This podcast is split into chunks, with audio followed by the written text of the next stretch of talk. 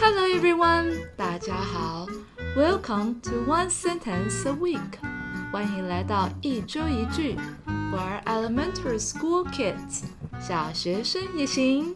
I'm Emily，我是艾美丽。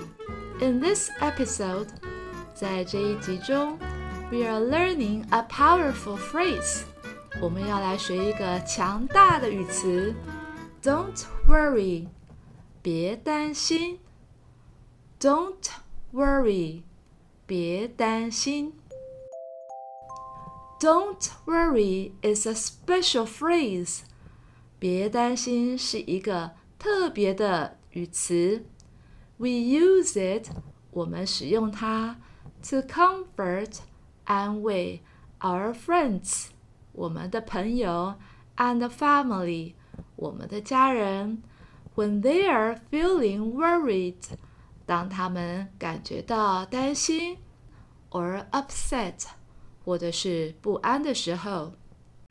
Don't worry is a special phrase. We use it to comfort our friends and family when they are feeling worried or upset. Sometimes 有时候 we all feel，我们都感觉到 a little worried， 有一点担心，or scared，或者是害怕。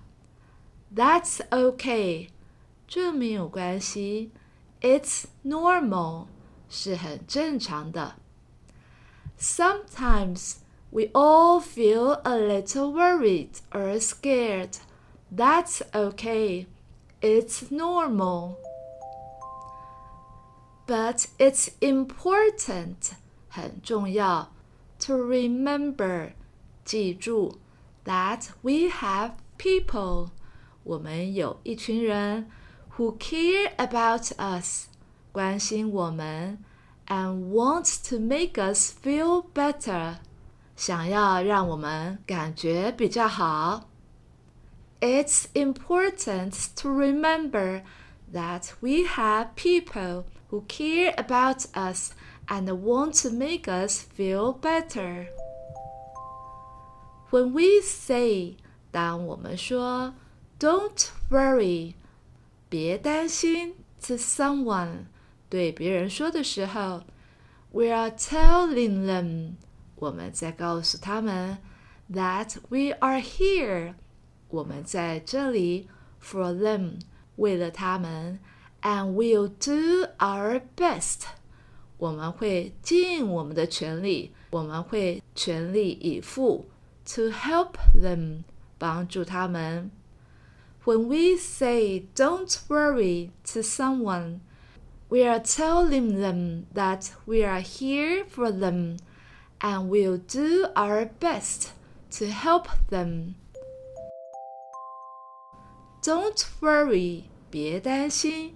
It's like giving a warm hug， 就好像给予温暖的怀抱。With words，用言语拥抱别人。It reminds us，提醒我们，that we are not alone，我们并不孤单。And that there are people who care about us，有一群人关心着我们。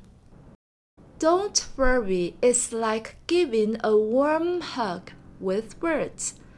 It reminds us that we are not alone and that there are people who care about us.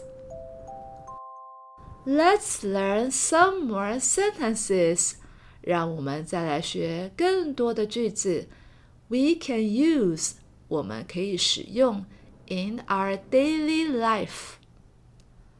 Don't worry，别担心，I'll help you， 我会帮助你。Don't worry, I'll help you. Don't worry，别担心，I'm by your side，我就在你身边。Don't worry, I'm by your side. Don't worry，别担心，everything。每一件事情 will be okay， 都会 OK，没问题。 Don't worry, everything will be okay. That's it for today's episode.